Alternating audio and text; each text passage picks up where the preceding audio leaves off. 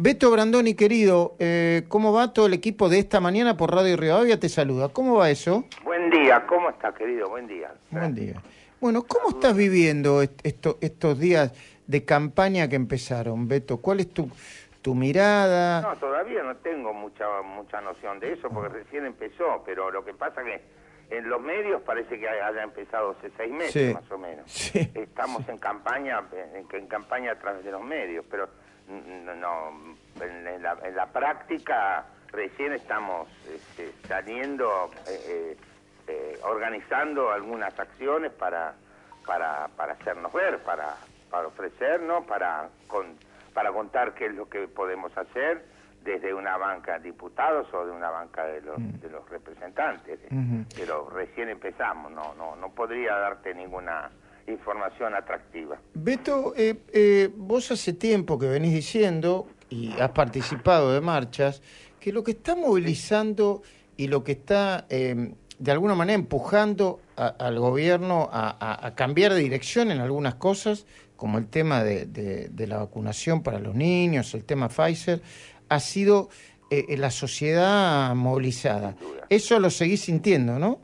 Sí, sí, sin duda, cada vez más convencido cada vez más convencido y una de las cosas más importantes que logró la sociedad con, con, una, con unas pequeñas organizaciones y por, digamos, este, sin, sin el concurso de los partidos políticos, ha sido la recuperación de las clases presenciales. Porque ¿quién decidió la apertura de las escuelas? Lo decidieron los papás y las mamás. Este, en este sentido creo que es un, un, avance extraordinario, incluso en, muchas de estas cosas, de, estos episodios que nos han ocurrido en esta dramática pandemia, este, los, los vecinos, la gente del común se ha hecho cargo de manifestarse, de reclamar, de peticionar, me parece que eso es muy valioso, es muy valioso. Y en algunos casos ha estado casi por delante de los partidos políticos porque no tienen, porque los partidos no, no, no, pueden, no, no pueden evitar la informalidad y la gente sí, y entonces se hacen escuchar. Beto Brandoni, ¿qué tal? Luis Gasulla lo saluda. Perdón, perdón, Luis. Yo, yo solamente le puedo decir Beto porque sos amigo. Vos le podés decir Luis y le puedo decir Tocayo también. ¿eh? No sea discriminador. Brandoni, le hago, le hago esta pregunta. ¿Usted recuerda cuando la jubilada Sara eh, la querían acusar por propagación de la pandemia por tomar sol? No, ni me cuentes. Bueno, eso es para hacer una película. Y, a usted y a, y a, usted lo acusaban por el flota flota. Venga a buscarme dentro de 40 minutos que yo necesito tomar sol. Esa. Sí, Y, a usted después lo acusaban. en la reposera no había Libertador la querían detener, no, no sé qué querían hacer, extraordinario. no, no, la detuvieron hasta que ella se fue a su casa diciendo, a mí no me va a detener nadie, se la rebancó Sara. Y a usted lo acusaban... Pero claro, y el, y el, y el pobre, este, eh, que no sé, era un agente de policía que lo mandaron a hacer eso, debía sentirse pésimamente mal. de Una mujer, ¿qué edad dijo ella que tenía? 80, y pico, sí, sí, sí. Tenía más de 80. Necesitaba tomar sol y le dijo, venga a buscarme dentro de media hora. Es mm. fantástico. Esto, y sin ninguna violencia, sin nada, esto es otra de las cosas que valen la pena destacar. Todos esos reclamos que han sido dramáticos en algunos casos, como el caso de las, de, las vacunas para, para los, los, menores que, están con serios problemas de salud, este, no, no, no se ha utilizado la violencia para nada en los banderazos, los cinco del año pasado, no se rompió un vidrio, no, no hubo un, hecho de, violencia, de modo que esto es muy, muy valioso, te agradezco el, el recuerdo, para mí, lo estaba pensando ayer, porque además había un amigo que quería hacer unas remeras con el vigilante de pie y la, y la, viejita en la reposera. no, en el pecho, que sería hubiese, hubiese sido buenísimo. Lo que le quería preguntar... Que después hubiese reclamado derecho de autor la vieja. Claro, claro, es así. Lo que le quería preguntar es, con ese recuerdo de Sara, con el flota flota, que a usted también lo acusaban eh, el kirchnerismo, ¿usted vio las imágenes del estadio repleto en Formosa, el pogo de sí, Claro, claro, claro, claro que sí. Y nos tomaron y, nos tomaron el pelo porque fuimos con el flota flota que es una idea de Hernán Lombardi quiero decir no, no me la voy a adjudicar yo. Y era para demostrar que se podía mantener las distancias.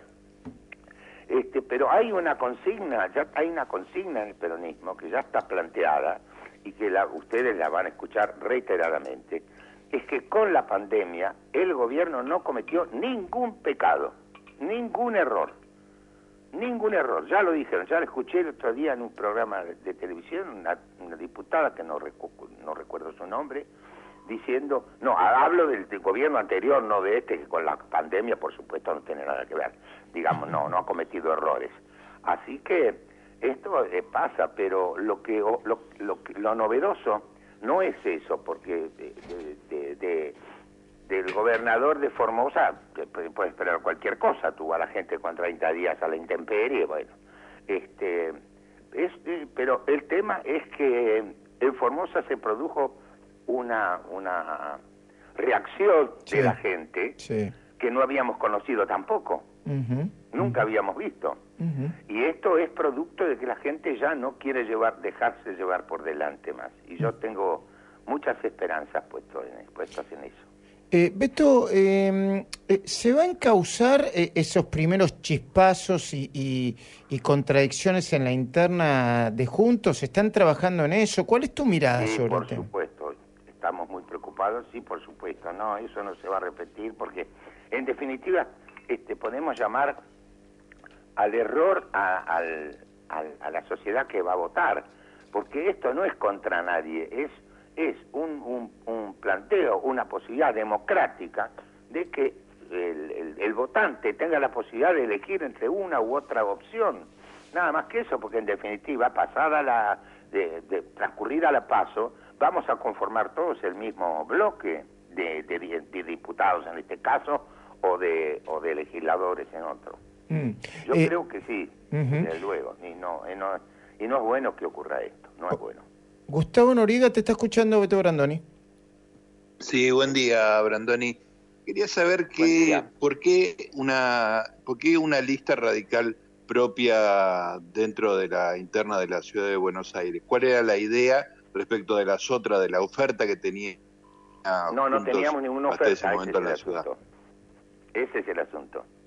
Que no nos hicieron ninguna oferta a un sector importante del radicalismo de la capital es la segunda vez que, que nos niegan la participación, entonces decidimos ir por las nuestras.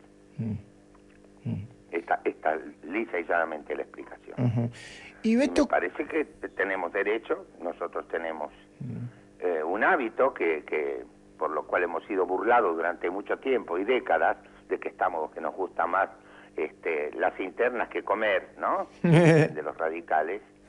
Este, pero es el mejor eh, método que encontramos y el más democrático.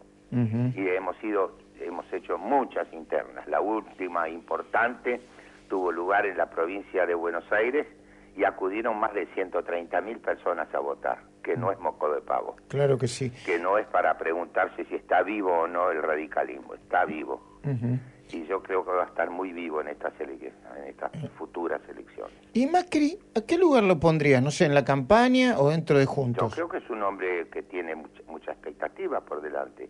En este momento no, no, no puede regresar al país, pero no se ha, no se ha desentendido ni, ni, ha, ni ha guardado silencio prudente ni nada por el estilo, de modo que es un hombre que está en, en plena actividad política. Señor Brandoni, ¿hay función mañana?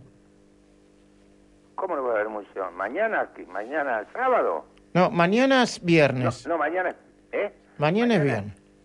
Mañana es viernes, sí, claro. Sí. Hay función los miércoles, jueves, viernes, sábado, dos funciones y los domingos. De nuevo, miércoles, jueves, viernes, sábado y domingo claro, los actores trabajamos cuando la gente dejó de trabajar, si no, no tendríamos público. Sí, claro. Imagínate cuántos miles de sábados, domingos y feriados trabajamos. Vos sabés que yo ayer pasé por la calle Corrientes, volviendo de, de, mi programa, tarde, eh, después de las 11, y había bastante gente en la avenida, ¿eh? Sí, ha, revivido la calle Corrientes, sobre todo, bueno, tengamos en cuenta que estamos en, en vacaciones de invierno, ha levantado mucho el teatro pero además hay otro otro, otro fenómeno que, que nos entusiasma, que nos, nos alegra mucho, que es que la gente ha perdido el, el miedo de ir al teatro. Se ha demostrado que no ha habido un solo contagio en ningún teatro de la República, de modo que, porque se, se han respetado mucho los protocolos y la gente va, va, va más confiada y tranquila y a nosotros nos permite trabajar con, con, con público de acuerdo a, a, lo que guste cada, cada espectáculo. Me en el caso nuestro, eh, el acompañamiento, que lo hacemos con David y Napoli, este, debo decir que nos va muy bien, muy bien. Estamos muy satisfechos y tenemos espectáculo para rato. Nos alegramos mucho. Te mando un fuerte abrazo, eh, Gracias, querido. Gracias. Saludos a tu equipo entero. ¿eh? Muy bien. Un abrazo para vos.